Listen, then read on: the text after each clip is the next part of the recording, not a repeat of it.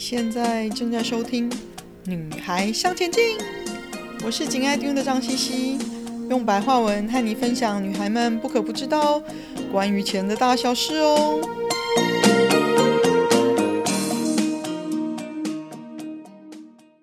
欢迎收听第六十一集，入门投资人必须知道的五个重要数字上集。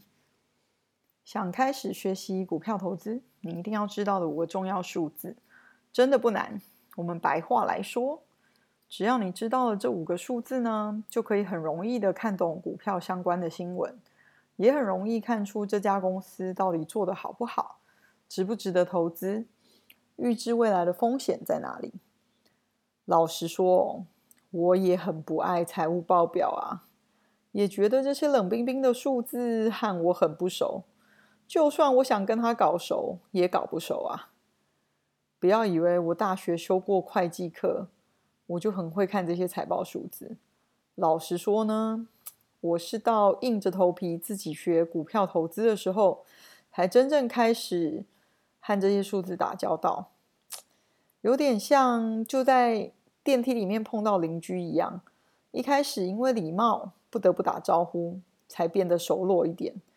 我想告诉你的是呢，你现在不需要跟这些数字变得很熟，或者是一定要知道怎么算这些数字。只要你知道它们的存在，知道它们的基本意义，你就可以开始变成投资高手。我们从最基本的五个数字开始，你就可以看懂大部分各个公司的相关新闻跟资料喽。第一个数字呢，叫做营业收入。啊、通常会简称为营收，英文呢叫做 revenue，也就是一家公司透过不同管道卖出的所有商品跟服务的总金额，有时候也会称为合并营收等等哦。如果你开一家甜点店，你卖各式各样的甜点饮料，除了在店面卖，你还透过网络，透例如虾皮、Fu Panda、Uber E 等等。甚至你还做特定场合的外汇、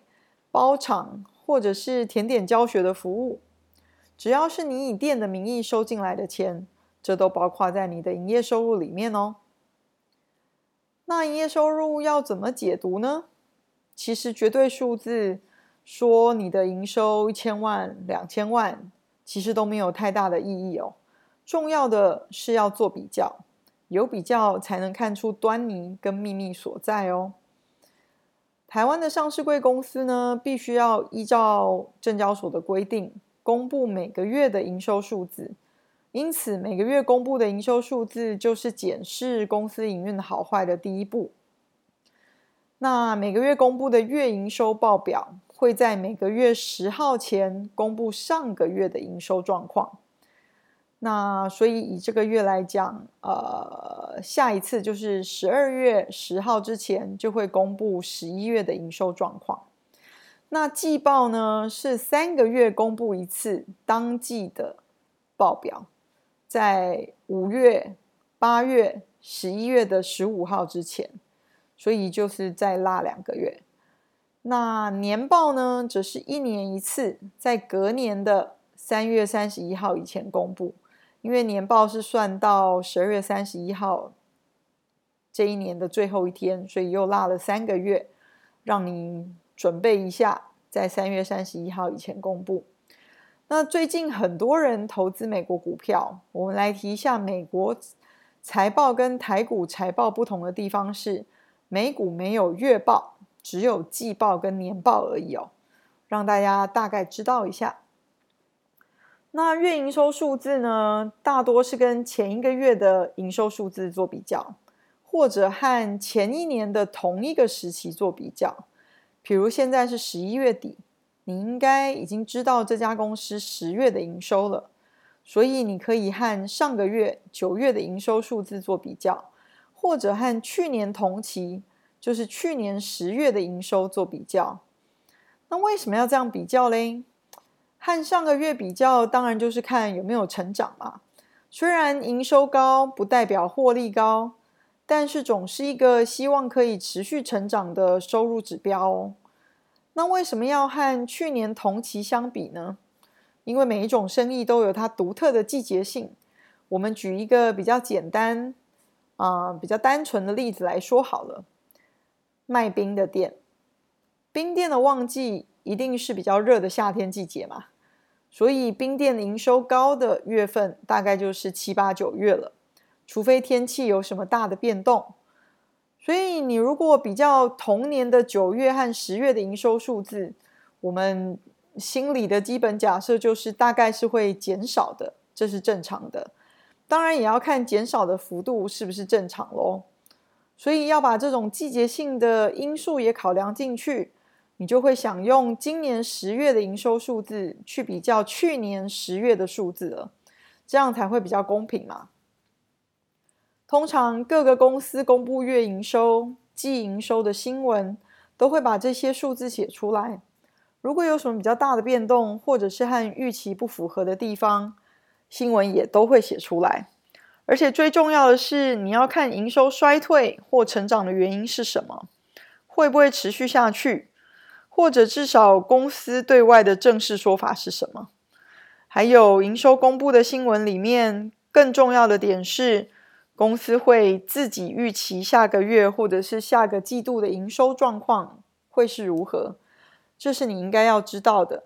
那你看到下次营收新闻的时候呢，你才能知道说这家公司有没有做到自己的预期，持续没有做到，那你要不要去调整你对这家公司的看法？还是想要持续做冤大头投资人呢？另外，和营收相关的重要数字，例如营收成长率、营业收入的同期成长率等等，就是要再一次提醒大家，重点。是知道为什么会有这样数字结果的原因哦，原因比绝对数字重要哦。我们来聊一聊第二个数字，毛利。毛利英文叫做 gross profit，指的是你卖出所有产品的营业收入，扣掉你产品的成本，就是你的毛利喽。假设你甜点店里面只卖肉桂卷好了。你的毛利就是你卖出所有肉桂卷的营业收入，扣掉你制作肉桂卷的直接成本。什么叫做直接成本啊？以肉桂卷的例子来说呢，直接成本包括奶油啊、糖啊、面粉啊这些直接和你做出肉桂卷有直接关系的费用，就是原料成本，还有加上你雇佣来做肉桂卷的帮手的薪水。但是呢，不包括你店面的租金啊、水电啊、广告费啊、研发费用等等哦。你店面营运产生的间接费用，简单来说，就是你拿来制作产品的本钱啦。懂了毛利这个概念之后呢，你可以初步知道这家公司目前的获利状况。但是，一家公司之所以能够继续营运，除了和产品相关的直接成本之外，还包括许多间接成本哦，包含你店面的租金啊、水电啊、广告费啊、上架费，这和我们这就是我们称为营业费用或者是营运费用哦。所以说呢，如果你的毛利太低，公司就没有足够的钱来支付这些水电啊、管理费啊、广告费啊、研发经费等等。所以说呢，毛利可以说是一家公司获利最开始的源头。那毛利可以作为公司衡量一个商品是否值得继续贩卖的指标，也同时反映呢，公司是不是做好制作成本的控管哦。如果你的肉桂卷有赚钱，但是因为用的料太好太贵了，造成毛利太低了，赚的钱不够来支付你的租金、水电。那你的店面生意也没有办法撑太久了吧？另外，和毛利相关的重要数字就是毛利率。那有了毛利这个绝对数字之后呢，你还可以计算毛利率。你通常在新闻中呢，大部分听到的会是毛利率这个数字哦，因为变成比率之后呢，就可以直接拿来和自己做比较，就是自己的历史做比较，也可以拿来和其他公司做比较。所以记住哦，绝对数字没有比率重要哦。我们拿最近公布第三季财报的长荣来做例子好了。既然最近航运股很夯，也很多人被套牢，因为一间公司的产品众多，算成毛利率，看到数字可以让人有更清楚的感觉。毛利率就是毛利占营业收入的比例是多少哦？那这则新闻说呢，长荣受惠运价上涨、运能增长等利多，缴出亮丽的成绩单，毛利冲到六十九个 percent。这是新闻的标题。新闻里面呢，也列出原因是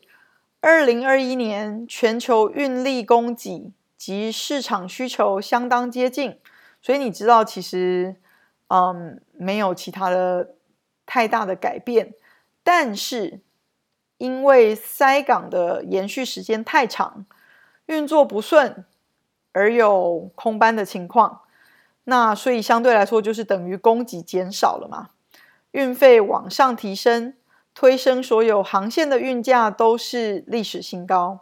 所以你知道啦，因为 COVID 造成欧美塞港，所以长荣能提供的运货空间有限，所以他们可以在成本不变的情况下，可以让客户付出更高的价钱，因为物以稀为贵嘛，所以毛利率当然上升喽。然后记者也列出了长荣历年来的营收跟毛利率，你可以看到，二零二零年第三季以前，就是 COVID 造成嗯塞港之前，长荣的毛利率历史上来说都在二十五个 percent 左右。之后呢，持续上升到二零二零年底的三十三个 percent，和今年第一季五十二个 percent，第二季五十五个 percent。到刚刚公布的今年第三季六十九个 percent，所以你知道，一旦如果欧洲、美洲塞港的情况有改善，或许长荣就没有办法要求客户付出这么高的运费喽，他们的毛利就没办法这么高喽。所以观察塞港的情况是目前持有航运股最重要的事情。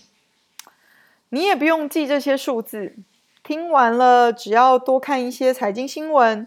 这些数字就会慢慢跟你熟喽。我们今天先讲到这里，下星期再继续。今天的分享就暂时到这里喽，希望有带给你一些新的发想。听完记得赶快给我们一个评价，有空和你的闺蜜们分享《女孩向前进》哦。